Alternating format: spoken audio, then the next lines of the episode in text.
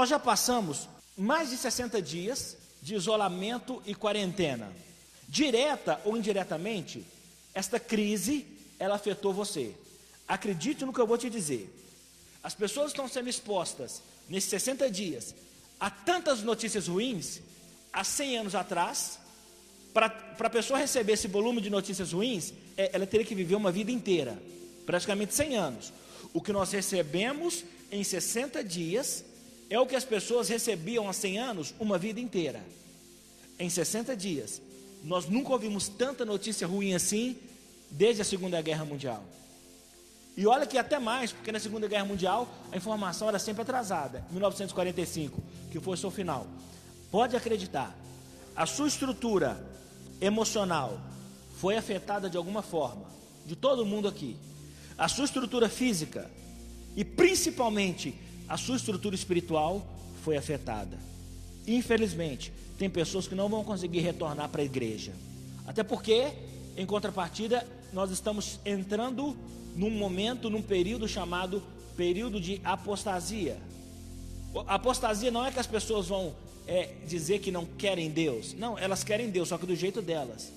Elas acreditam em Deus, só que da forma dela. Porque, como o apóstolo Paulo diz, filhinho, chegamos na última hora e é hora de despertar do sono, é hora de acordar. Unção para superar crises. Unção para superar crises.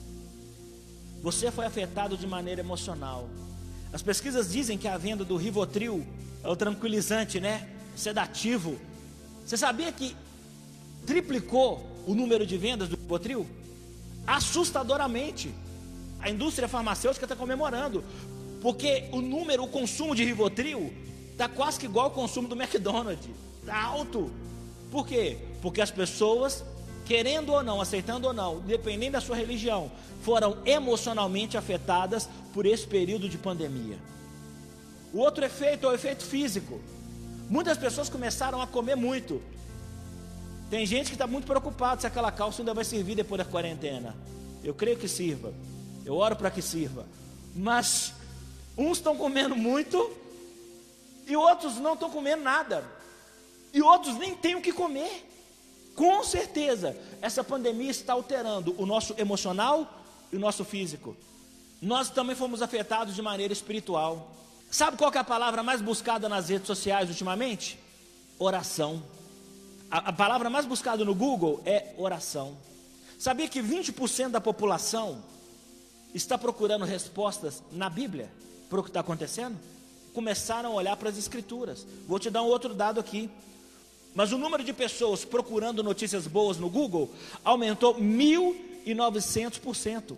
As pessoas estão, irmãos, mais abaladas do que você pode imaginar. O que, que isso tudo quer dizer? É hora de começarmos a superar tudo isso que nós estamos vivendo. Quando eu falo de superar, eu não digo que você deve ignorar os fatos, fingir que nada está acontecendo. O que eu quero dizer é o seguinte: é hora de sairmos da zona do medo Amém? E começarmos a caminhar na zona da fé e do sobrenatural. Levante a sua mão comigo. Diga: essa noite eu decido sair da zona do medo e caminhar na zona da fé e do sobrenatural, em nome de Jesus. Algumas igrejas se tornaram muito técnicas. Isso trouxe relevância.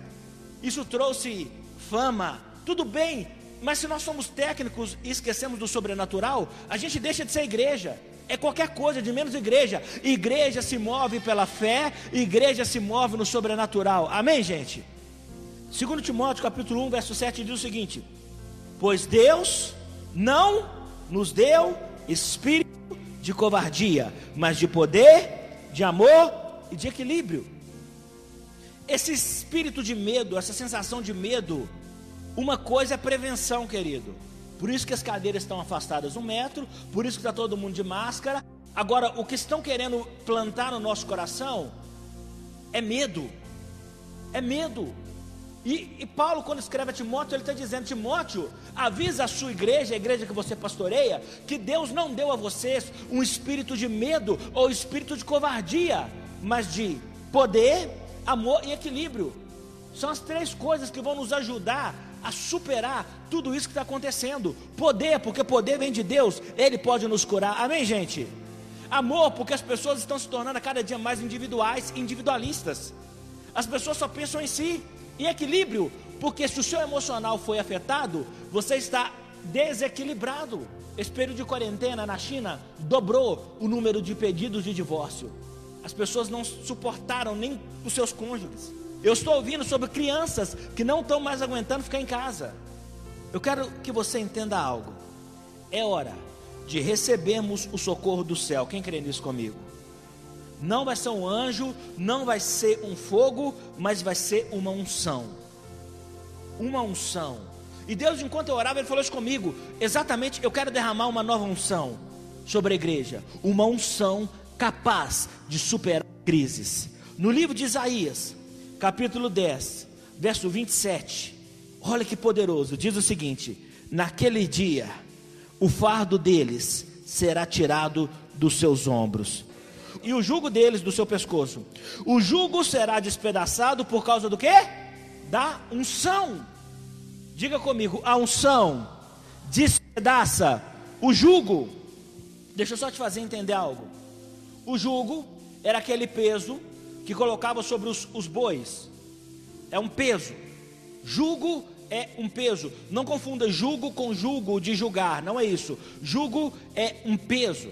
Um detalhe importante no livro de Isaías, porque ele está dizendo que naquele dia, que dia? O dia que Cristo se manifestar, e ele já se manifestou. O jugo seria quebrado dos seus ombros, o jugo sobre o nosso pescoço seria despedaçado. Tudo isso por causa de uma coisa: da unção. Existem vários significados para a palavra unção. Mas o significado mais evidente de unção é autorizar ou destinar alguém para cumprir um propósito. Então, unção é autorizar ou destinar alguém para cumprir um propósito. É por isso que os homens de Deus na Bíblia foram ungidos. Davi foi ungido, Salomão foi ungido, tantas Jesus foi ungido. Sabe por quê?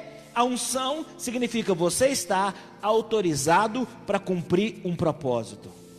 É por isso que a palavra diz que o Espírito Santo nos selou ou nos ungiu, porque nós estamos em Cristo autorizados para cumprir um propósito. Você está entendendo que a sua responsabilidade como igreja muda? Deus não está se preocupando exatamente com isso. Deus está se preocupando com a nossa postura como igreja. Queridos, para de, de, de, de, esperar. A igreja antiga, ela joga a culpa no pastor. A igreja antiga espera o pastor resolver os problemas dela. A igreja que está esperando Cristo é uma igreja profética, amém? A igreja que está esperando o retorno de Cristo é uma igreja apostólica, é uma igreja que se move no sobrenatural, é uma igreja que ora, é uma igreja que adora, é uma igreja que crê, é uma igreja que vive milagres, é uma igreja que expulsa demônios. Quem quer nisso comigo? É uma igreja que prospera, é uma igreja que planta, mas também é uma igreja que colhe. Onde que eu quero chegar? O óleo por si só, ele não tem poder de destruir o jugo, gente. Todo mundo sabe que o óleo é aquela substância, né? Aquele azeite. O óleo não, não consegue arrebentar o jugo, mas não se trata do óleo, é o poder que está por detrás do óleo. É o poder que vem sobre o óleo. Sabe por que, que eu estou pregando aqui essa noite, todos esses anos? Porque eu fui ungido para fazer o que eu estou fazendo. Eu fui ungido para cumprir esse propósito de Deus na minha vida. Mas a unção significa, você vai cumprir o seu propósito. Ainda que o mundo todo perca o seu rumo, o propósito de Deus na sua vida continua, segue. É por isso que eu não parei de fazer o que eu sempre vim fazendo nesses últimos seis anos. No hebraico, nós temos a palavra Messias, e no grego, nós temos a palavra Cristo. Ambas significam ungido de Deus. Então, Messias no hebraico significa ungido ou escolhido de Deus. Inclusive, quando os demônios em Gadara viram Jesus, eles disseram: Você é o ungido de Deus. Você foi autorizado para acabar com a gente. Por isso que eles temeram. Cristo, no grego, também significa ungido de Deus. E Jesus, Salvador. Então, Jesus Cristo significa Salvador, ungido de Deus. Agora perceba algo aqui poderoso. Se o boi tivesse noção da sua força, inteligência para usar, preste atenção. O boi tem força, uma força monstruosa. Mas se o boi tivesse noção e inteligência para usar sua força, ele jamais deixaria que alguém colocasse o jugo sobre o pescoço dele. Eu preguei domingo sobre despertar. Quando o, o Japão atingiu os Estados Unidos em Pearl Harbor, no Havaí, na Segunda Guerra Mundial, o que os japoneses disseram foi o seguinte: agora nós estamos com medo, porque a gente pode ter acabado de despertar um gigante. Sabe qual é o maior medo do diabo? Que você entenda a unção que está sobre a sua vida. O maior medo do inimigo é que você entenda que Deus te escolheu, porque aí ele vai acabar despertando um gigante. Se o fardo fosse muito pesado, o jugo quebraria o pescoço do boi. Em alguns casos colocavam dois bois. E se o jugo fosse desigual, por isso que Paulo fala sobre o jugo desigual, mais pesado para um do que para outro, um dos pescoços de algum boi seria também quebrado. Porque o jugo é algo extremamente pesado. Agora, entenda isso. No sentido espiritual, a unção que recebemos de Deus, ela tem poder para quebrar qualquer jugo que um dia foi colocado sobre nós. Talvez foi colocado sobre você um jugo de enfermidade. Você convive com essa enfermidade. Eu estou pregando para pessoas que querem viver o sobrenatural, amém?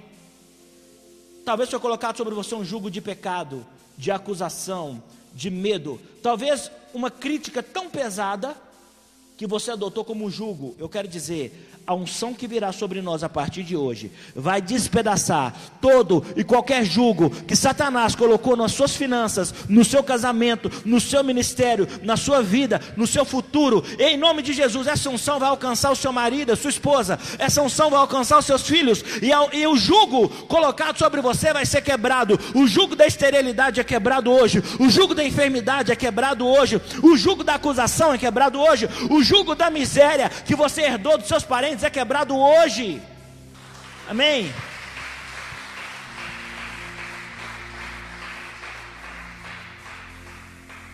Uma das promessas que Deus tem para nós, tem em Jeremias capítulo 2, verso 20. Diz assim: Há muito tempo eu quebrei o seu jugo, despedacei as correias que aprendiam. Se você ler esse contexto, na verdade Israel não entendeu isso, mas não é porque você não está entendendo que Deus não fez. Não é porque você não está conseguindo ver que Deus não está fazendo. Grava o que eu vou te dizer. Ele já quebrou o jugo que estava sobre você. Uma pesquisa feita com mais de 200 pessoas comprovou que o estresse reflete diretamente em dor no pescoço. É por isso que Jesus disse o seguinte: Olha, vocês que estão cansados e sobrecarregados, venham para mim. Venham para mim e ele disse: Porque o meu fardo é leve e o meu jugo é suave.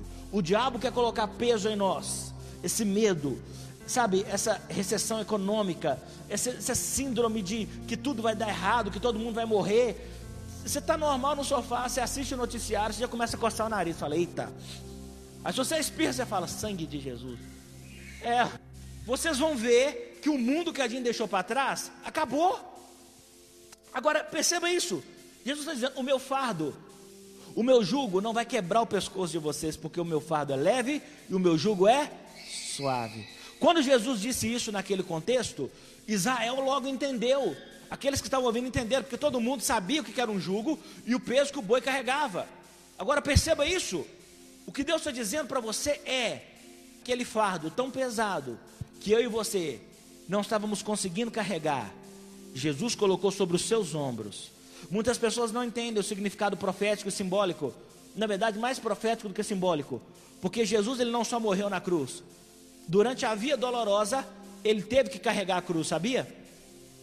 Porque o sonho de Satanás é ver os seres humanos com jugos. Ah, pastor, mas isso era uma prática romana. Tudo bem, mas existe um sentido espiritual nisso.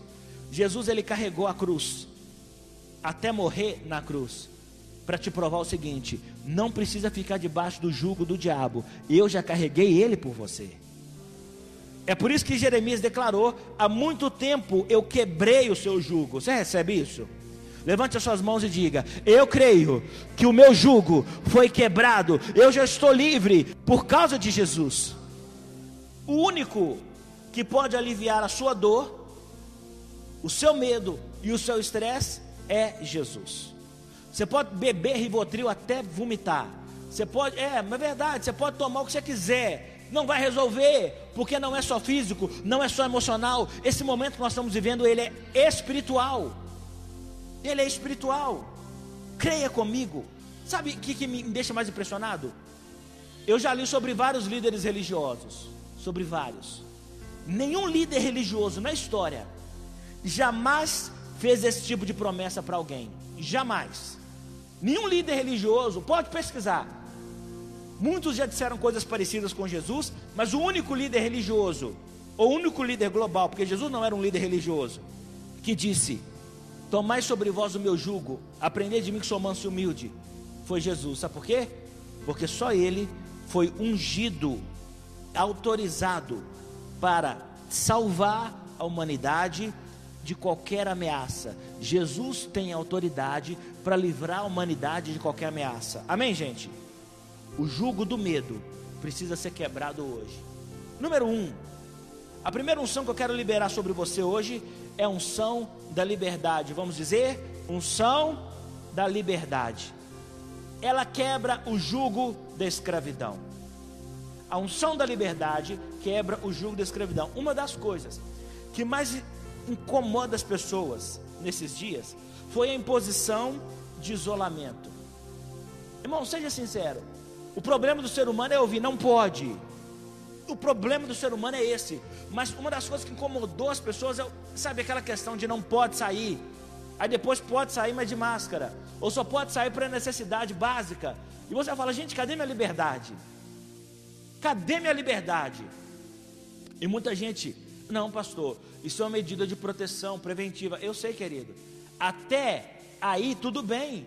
A fé não nos torna apenas corajosos, a fé nos torna responsáveis. Sobre se prevenir, tudo bem. Sobre se pre ser preventivo, sobre se cuidar, tudo bem. Mas isso vai acaba entrando para o nosso espírito. Eu já não posso orar, eu não posso cultuar, eu não posso, eu não posso, eu não posso. Preste atenção, Deus tinha um povo que estava escravo e miserável no Egito. Eu sei que é incoerente eu falar que Deus tinha um povo e que esse povo era escravo. O povo de Deus é livre, amém, gente? Mas o povo de Deus era escravo e miserável no Egito. Deus então levanta um homem chamado Moisés, você já conhece a história. E aquele Moisés anuncia ao povo que Deus era um Deus libertador. E o que eu quero dizer para você é a mesma coisa que Moisés disse: o nosso Deus continua sendo libertador.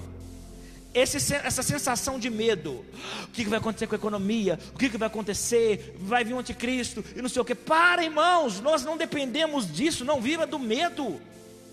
Seja preventivo. Davi não se escondeu das oportunidades, Davi se escondeu do perigo. Se esconda do perigo, mas não das oportunidades. Vem cultuar Deus conosco. Ore pelas pessoas. Entenda o que eu estou dizendo.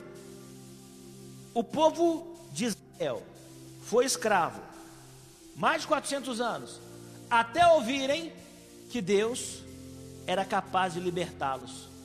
A escravidão durou, não, não, eu sei que a maioria dos pregadores focam no tempo, nos anos. Não, não, não, não foca nos anos. A escravidão de qualquer pessoa dura até alguém ungido levantar e dizer: Deus pode te libertar. O medo vai continuar crescendo e fluindo até que os homens de Deus, o medo na igreja vai durar até que os homens de Deus se levantem e falam: Deus vai libertar o seu povo. E eu estou aqui essa noite para dizer: Deus já começou a libertar o seu povo do medo. Deus já começou a quebrar esse espírito de medo. Ah, pastor, mas amanhã os noticiários vão estar pior. Eu sei, mas o nosso Deus continuará no trono. A unção da liberdade, ela quebra o jugo do medo. O problema do medo que o medo ele é paralisador. Ele é paralisador, ele sabe, a pessoa não quer sair, a pessoa não quer se mover. O problema do medo é que o medo ele te retrai. Enquanto você deveria seguir, você começa a retroceder. Deus levantou um homem comum com a unção certa. Vou repetir. Por que, que Deus libertou o povo? Porque Deus levantou um homem comum com a unção certa. Deus, essa noite, quer levantar pessoas comuns com a unção certa. A unção da liberdade. Eu sei que muita gente fala assim: não, a unção era para ser rei, a unção era para ser sacerdote. Não, querido, unção é toda forma de Deus autorizar alguém para cumprir o seu destino. E deixe-me te dizer: sem liberdade, ninguém cumpre destino nenhum. Deus está derramando aqui a unção da liberdade. Você vai se sentir livre a partir de hoje, amém? Você não vai ficar mais dependendo de remédios pesados, você não vai ficar mais dependendo dos noticiários, você não vai ficar mais dependendo da opinião dos outros. Agora, algo que me chama a atenção é isso: Faraó não queria deixar o povo hebreu ir de jeito nenhum. Todas as vezes que Moisés falava, solta o meu povo, o que, que Faraó dizia? Não, deixa o meu povo ir. O que, que ele dizia? Depois Moisés voltava, solta o povo de Deus, o que, que ele dizia? Não. Deixa eu te dizer, todas as vezes que você se atrever a sair da zona do medo, o diabo vai te convencer a ficar. Todas as vezes que você quiser dar um passo na frente, o diabo vai te convencer que não é para você. Muitas pessoas precisam sair da zona da miséria, mas estão sendo convencidas por Satanás a continuarem ali. Seja miserável, você não vai ter uma casa melhor, você não vai ter um futuro melhor, você não vai ter uma profissão melhor. Muitas pessoas precisam de sair da zona do engano. Mas todas as vezes que elas querem sair daquele relacionamento enganoso, daquela vida enganosa, Satanás convence elas: não, fica aqui, continua. E elas continuam sendo enganadas, achando que aquela decisão é boa.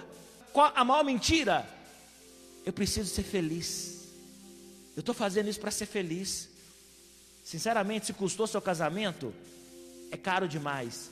Se está custando o seu ministério, é caro demais. Se está custando a sua família, é caro demais. Não vale a pena. Todo jugo, grava isso.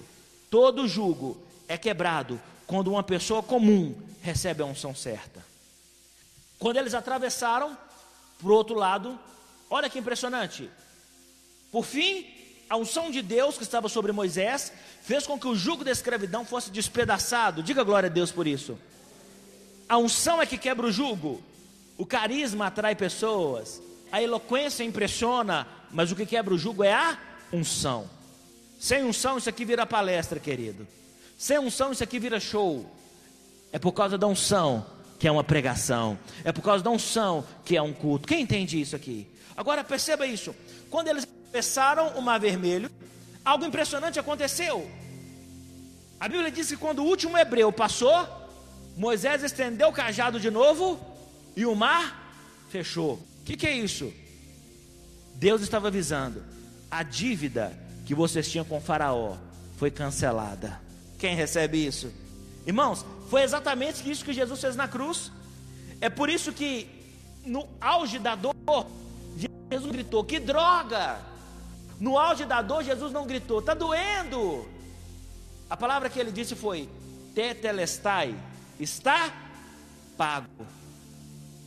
Eu sei que no português é consumado, né? Mas no original é pago. Tetelestai não é consumado. Tetelestai é pago. Consumado significa concluído, mas pago significa ninguém deve mais nada para você, Satanás. Assim como o mar vermelho se fechou, depois que você passou pela graça, a sua dívida com Satanás foi cancelada. Não deixe o inimigo te pôr medo. Você não deve mais nada para ele. Levante a sua mão comigo, igreja do Deus vivo. Fala assim: Satanás, o seu tempo de medo sobre a minha vida acabou. Eu não te devo mais nada. A dívida foi paga. Jesus pagou. Eu não te devo nada. Tem gente que vive com medo do diabo, achando que deve ele. Hum, se eu expulsar um demônio, ele vai vir atrás de mim. Satanás ele pode até chegar perto, mas ele não vai tocar em você. Satanás pode chegar no seu muro, mas na sua casa ele não vai entrar. Quem recebe isso? O anjo da morte passou na porta dos hebreus, na porta, mas ele não entrou. Quem percebe isso? Vocês estão entendendo que Deus está levando a igreja de Cristo para um, para um ambiente profético? Porque se você começar a caminhar no, no, sobrenatural a partir de hoje, se você começar a caminhar no profético a partir de hoje, quando a trombeta soar, você vai ter condição de ouvir. A segunda unção é a unção da coragem. Não adianta ter liberdade se você não tem coragem de usufruir. Alguns passarinhos, eles ficam tanto tempo presos na gaiola, tanto tempo. Já aconteceu com você de você abrir a gaiola e não ir embora? Passarinho ficou tanto tempo e você abre a gaiola. Ele tem liberdade, mas não tem Coragem. Muita gente, quando liberar, não vai ter mais coragem de sair. Muita gente não vai ter mais coragem de vir à igreja, de andar nas ruas. Satanás está enganando elas com jugo do medo, com jugo do medo, esse jugo pesado.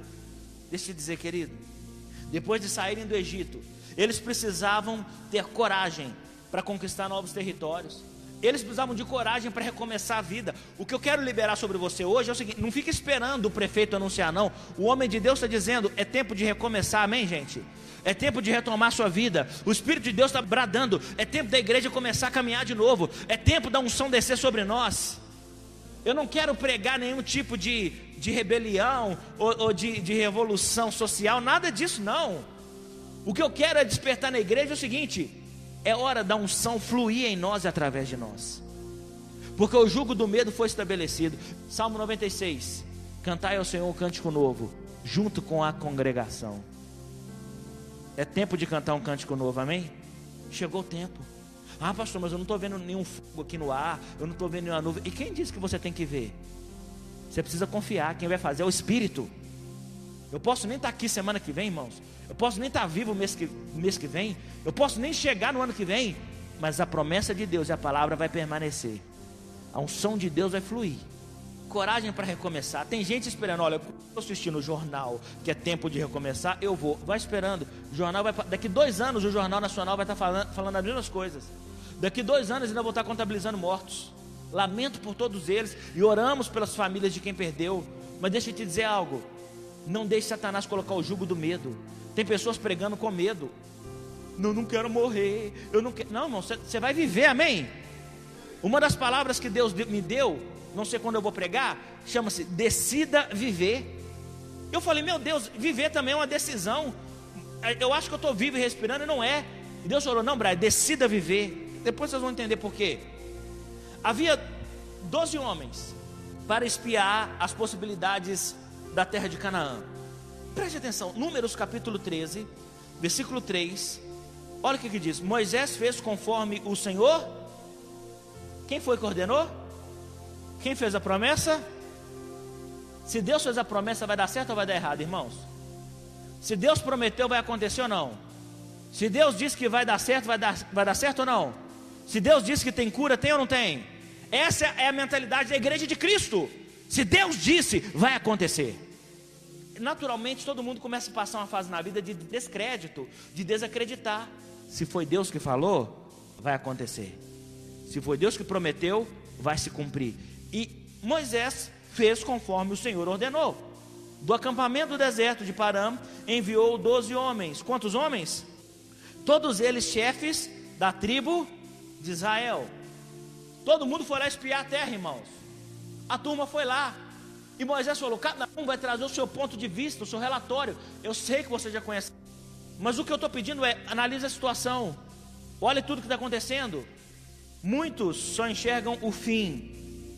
Outros não enxergam mais nada. Outros só enxergam mortes.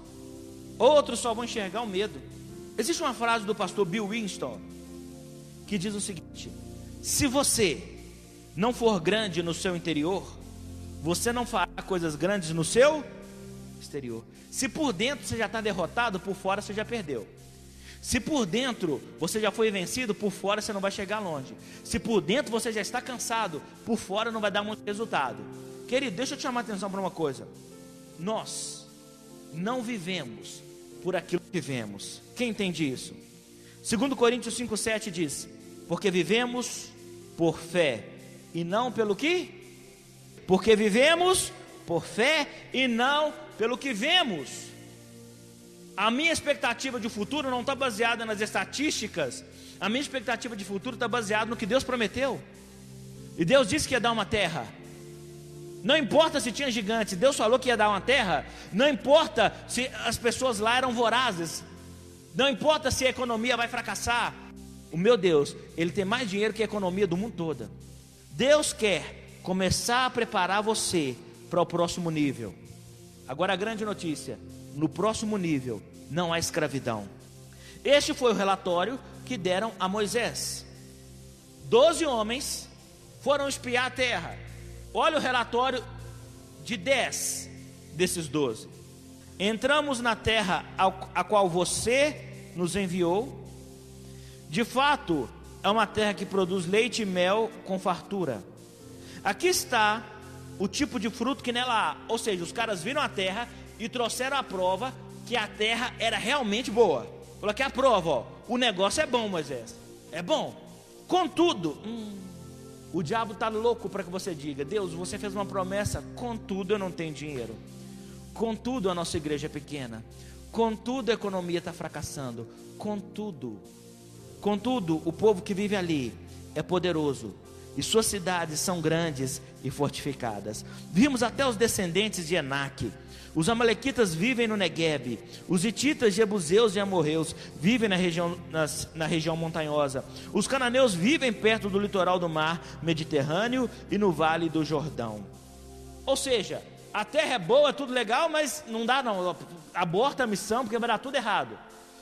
Muita gente vai sair daqui do culto dizendo, é, o Braia pregou sobre a unção disso, a unção daquilo, aqui o jornal, ó, tá cheio de gigante, ó. Tem vírus aqui, tem vírus ali. Se essa palavra é minha, a melhor coisa que você faz é ignorar. Mas se essa palavra é de Deus, toma no seu coração e confia. Porque quem disse que ia dar terra não foi Moisés, foi Deus. Agora perceba: de 12, 10 estavam com medo. Infelizmente, a maioria das pessoas sempre vai andar com medo. A maioria sempre vai ver a morte. A maioria sempre vai desacreditar. A cada 12 pessoas, grava isso, 10 vão tentar te desanimar. Cada 12 pessoas, 10 não vão chegar até o fim com você. Eles pregavam aquilo que eles acreditaram naquele momento. Não vamos superar, não vamos conseguir. É provável que Deus estivesse errado, Moisés. Talvez Deus errou, a promessa é muito grande para nós. Talvez o que Deus falou era demais, talvez Deus não sabia o que ele estava falando. Acho que Deus já estava até caducando, né? Dois, mais de dois mil anos de idade, o cara fica assim. Agora perceba, Números 13, 32. Então espalharam entre os israelitas um relatório positivo. Foi isso? Qual foi o relatório? Sobre a terra, dizendo: a terra que atravessamos ao fazer o reconhecimento devorará. Os caras já estavam programando a desgraça, olha. Devorará quem for morar ali. Vimos até gigantes os descendentes de Enaque. Perto deles nos sentimos como gafanhotos e também eram assim que parecíamos para eles. Uma frase que chama a minha atenção é essa: aos nossos próprios olhos éramos como. É assim que as pessoas estão se enxergando.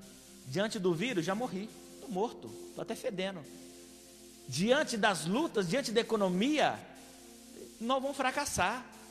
Já tinha gente falando que era o fim das igrejas. Já tinha gente dizendo que nunca mais ia voltar a ter culto. Bom, deixa eu te dizer uma coisa. De fato, os israelitas eram como gafanhoto perto dos gigantes. O Deus dos israelitas era maior do que todos eles juntos. Você está entendendo o que, eu estou liberando? insistindo em colocar sementes de fé na sua cabeça. Eu estou insistindo em usar esse tempo para te animar. Quanto tempo a gente está sem culto? Quanto tempo você não ouve uma palavra presencial? Agora perceba isso.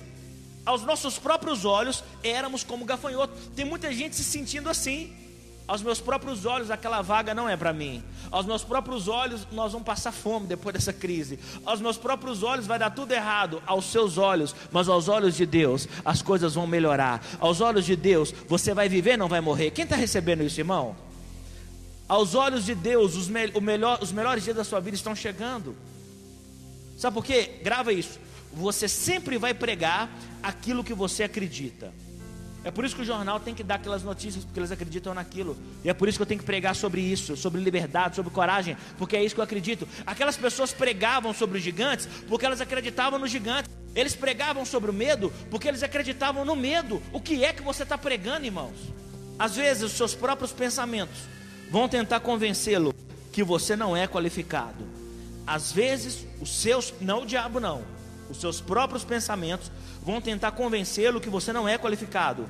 Mas Deus não apenas vê o que você é, Ele vê o que você pode se tornar. De maneira nenhuma eu quero te encorajar. Finja que nada está acontecendo. Finja que está tudo. Oh, finja que. não é isso que eu estou dizendo, em momento nenhum eu disse isso. Existe um perigo? Sim. Existem gigantes? Sim. Mas nós temos um Deus. Nós continuamos tendo um Deus. Tudo que Deus quer é que você comece a ver as coisas como Ele vê. Amém? E a única forma disso acontecer é pela fé. Terceira, e agora eu vou falar sobre a unção de filho. Josué e Caleb viram as, a mesma terra que os outros dez viram, certo ou errado? Eles também viram gigantes ou não? Eles viram perigo ou não? Eles só decidiram crer na promessa de Deus. Essa é a diferença. Você acha que o jornal que você assiste é diferente do meu? Não é. As notícias que você lê é diferente das notícias que eu leio? Não são. A questão é que muita gente está querendo ficar com as notícias. Nós ficamos com o nosso Deus. Terceira unção, a unção de filho. Ela quebra o jugo do abandono. Tem pessoas se sentindo sozinhas. Tem pessoas se sentindo abandonadas nesses dias. Efésios 5:1 diz o seguinte: Portanto, sejam imitadores de Deus como filhos amados nós lemos alguns versículos da Bíblia e achamos o seguinte: ah, isso eu já conheço. Você acha que porque você, porque você já conhece, porque você já pregou, porque você já ouviu, aquele versículo perdeu o poder dele? Paulo está instruindo os Efésios aqui o seguinte: olha, sejam imitadores de Deus, imitadores de quem? Como filhos amados. Eu deixa eu te explicar isso melhor. Todo filho carrega na sua estrutura de DNA, todo filho, tá? Carrega no seu DNA características idênticas ao do seu pai. Por isso que é natural para um filho se parecer com o pai. Por isso quando você olhar para o filho de alguém, você vai dizer, você parece com o pai. Você vai olhar para o filho de alguém, você vai falar, oh, isso aqui lembra o pai. O pai fez isso. Porque é natural, Deus colocou isso. Em algum momento você vai lembrar seu pai. Agora perceba, o trabalho do diabo é não te deixar acreditar naquilo que você realmente é. Deixa eu te dizer, você não está largado nessa pandemia, você não está abandonado no mundo, você tem a unção de filho. Amém? Satanás foi o primeiro órfão da história, por isso que ele quer transformar outras pessoas em órfãos espirituais, biológicos. Por isso que Satanás trabalha na orfandade. Mas a Bíblia diz que ele é pai dos órfãos. Amém? Ele é pai dos órfãos juiz da viúva e pai dos órfãos. Agora preste atenção nisso. Em Gênesis, quando Deus fez o homem, Deus colocou em Adão características divinas que o próprio Deus possuía. Deus, quando criou o homem, colocou nele características que o próprio Deus possuía. E quando Deus colocou essas características em Adão, Deus disse para ele o seguinte: agora domine, multiplique e seja fértil. Quando Adão ouviu isso a primeira vez, Adão deve ter falado com Deus o seguinte: Deus, tudo que o Senhor está falando é poderoso demais. Nossa, soa lindamente. Domine, multiplique e seja fértil. Isso é maravilhoso demais. Só tem uma coisa. Eu cheguei aqui há pouco tempo, nunca dominei nada, nunca multipliquei nada e nunca fui fértil. Como é que eu faço? Sabe qual foi a resposta de Deus? Filho, é só me imitar. Quem entendeu? Me imita. Como é que eu faço para dominar? Faz como eu, me imita. Muita gente está dizendo, Deus, como é que eu vou superar essa pandemia? A resposta de Deus é, filho, é só me imitar. Me imita. Como é que você imagina Deus adorando? Adore como Ele. Como é que você imaginaria Deus orando? Ore como Ele. Como é que você imagina Deus motivando as pessoas? Faça como ele. Sabe o que eu vim determinado a fazer aqui essa noite? Deus, eu não quero pregar, eu quero te imitar. E sabe o que acontece? Na cabeça de Deus não há derrota. Na cabeça de Deus não há morte. Na cabeça de Deus não há catástrofe. Por isso que Paulo escreveu Efésios: sejam imitadores de Deus como filhos. Você não está imitando Deus como marionete. Por isso, por que, que Paulo fala como filho? Porque eu posso imitar qualquer pregador aqui e eu vou parecer uma cópia imperfeita e errada dele. Agora, eu preciso fazer esforço para imitar o pai. Característica natural. O que Deus quer despertar em você hoje, que é um som de filho, já está em você. Imita Deus amanhã, amém? Quando você for orar, imita Deus. Quando você tiver que crer, creia como Deus. Peraí, Deus tem fé? Tem. A Bíblia diz que Deus criou tudo pela fé. Ele disse: haja luz e ouve luz. Muitas vezes ouvimos coisas poderosas, irmãos. Adão ouviu, multiplique, domine, e Adão não soube, não soube lidar. Muitas vezes a gente ouve coisas poderosas e não sabe lidar com aquilo. Muitas vezes a gente ouve mensagens poderosas e a gente não sabe aplicar na nossa vida. Segundo Coríntios 5:17. Logo, todo aquele que está em Cristo se tornou nova criação. A velha vida acabou e uma nova vida teve início. E tudo isso vem de Deus. Tudo isso vem de quem? Aquele que nos trouxe de volta para si por meio de Cristo e nos encarregou de reconciliar outros com Ele. Grava o que eu vou te dizer. Todo aquele que é nascido de Deus é único, é inédito. Se você é nascido de Deus, não tem nada no universo igual a você. Você é único. Mesmo estando no mundo, você não é do mundo. Amém, gente? Mesmo estando num galinheiro, você é uma águia. Vou repetir. Mesmo estando num galinheiro, você é uma águia. Quando vem escuridão, qual é a primeira coisa que a galinha faz? Ela foge, ela some. Eu lá na roça, irmão, eu era pequeno, eu ficava encucado. De dia tinha galinha até em cima da gente. À noite, você não via uma. É porque a galinha vê o perigo, some, desaparece. Você não é galinha, você é águia, amém? Por último, são de embaixador. Ela quebra o jugo da insignificância. Muitas pessoas estão sentindo: o que eu estou fazendo nesse mundo? Para que eu estou fazendo na igreja? Ah, insignificância. E a quarentena evidencia isso. A unção do embaixador. Segundo Coríntios 5:20 diz: Agora, portanto, somos o que? Embaixadores de Cristo. O embaixador, ele é uma função diplomática, tá? Mas qual aquela pessoa que recebe esse cargo, ela é autorizada a representar o seu país de origem em qualquer lugar do mundo. Destina um país e essa pessoa vai para lá. Nós fomos empoderados por Deus através de Cristo para representar o céu na terra. Quem entende isso? Eu sou um representante do céu aqui na terra. Por isso, eu não posso anunciar derrota. Por isso, eu não posso anunciar o pecado. Diga, eu sou um representante do céu na terra. No momento, irmãos, o que o mundo mais está precisando é daquilo que só tem no céu. É Deus gritando: o que vocês precisam não está na terra, está no céu. As pessoas estão precisando daquilo que só o céu tem. Deixa eu te contar a história do pastor Bill Winson. Ele foi para o Haiti evangelizar. Chegando lá, eles levaram para a capital, que é Porto Príncipe. E o Haiti, irmãos, é uma pobreza que você não tem noção, você não tem ideia. E no meio daquela pobreza toda, ele viu uma mega de uma construção, uma casa bonita, branca, uma mansão, gramado na frente, portões de grade, carros bonitos lá estacionados. Ele falou: peraí. Ele falou para o cara que estava com ele: que castelo é esse? Aquela ali é a embaixada americana. Falou, mas peraí, como que no meio dessa miséria e pobreza, astro, como diz, estrondosa, é uma pobreza mesmo, uma coisa tão linda e requintada como aquela. Sabe qual foi a resposta que ele teve? É porque quem banca a embaixada americana não é o Haiti, é os Estados Unidos. Vocês estão no mundo, mas não são do mundo. Sabe, irmãos, você precisa entender um som de embaixador. Se você representa o céu, o céu vai te bancar. O embaixador não precisa comprar roupa.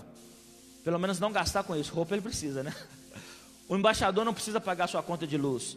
Os Estados Unidos vai pagar para ele. O embaixador não precisou construir aquela casa.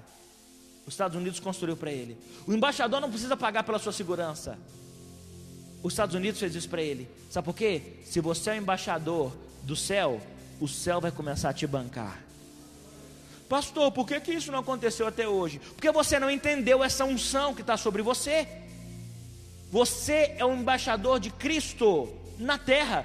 Você representa o céu na terra. É por isso que quando a gente cantar, o céu tem que descer. Quando eu pregar, o céu tem que descer. Eu acho lindo Jesus orando a oração do Pai Nosso, gente, porque eu entendi a unção de embaixador, aplicando a unção de embaixador. Pai nosso que estás Jesus já começa orando, dizendo: Tudo que eu preciso não está aqui, está no céu.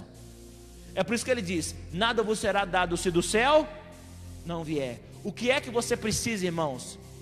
O céu tem. O que é que falta na terra? O céu tem. Se você representa o céu, o céu vai te bancar. Segunda Pedro, deixa eu te dizer algo. Você não irá representar o céu tremendo de medo. Você não vai representar o céu com medo de morrer. Você não vai representar o céu se escondendo de tudo. Você não vai representar o céu trancado na sua casa. Por isso que Jesus diz: Pai nosso que estás no céu. Ou seja, nada pode atacar, nada pode alcançar, nada pode ferir a Deus. Ele está muito alto. Nunca foi vontade de Deus, irmãos, que tivesse fome na terra. Nunca foi vontade de Deus que tivesse medo, miséria, calamidade. Nunca foi vontade de Deus. Eu vou dizer para quem está me assistindo e acha que Deus que está mandando o vírus. Nunca foi vontade de Deus. Por isso que na oração do Pai Nosso Jesus fala: Seja feita a sua vontade na terra, como ela é feita. É porque a vontade de Deus é que a terra fosse igual ao céu. Sempre foi essa. Segunda Pedro, diga comigo, eu sou embaixador de Cristo. Diga, a minha casa representa o céu. Sabe por que, que eu tenho tia que Deus vai te prosperar no meio de alguma pobreza? Porque quem te banca é o céu.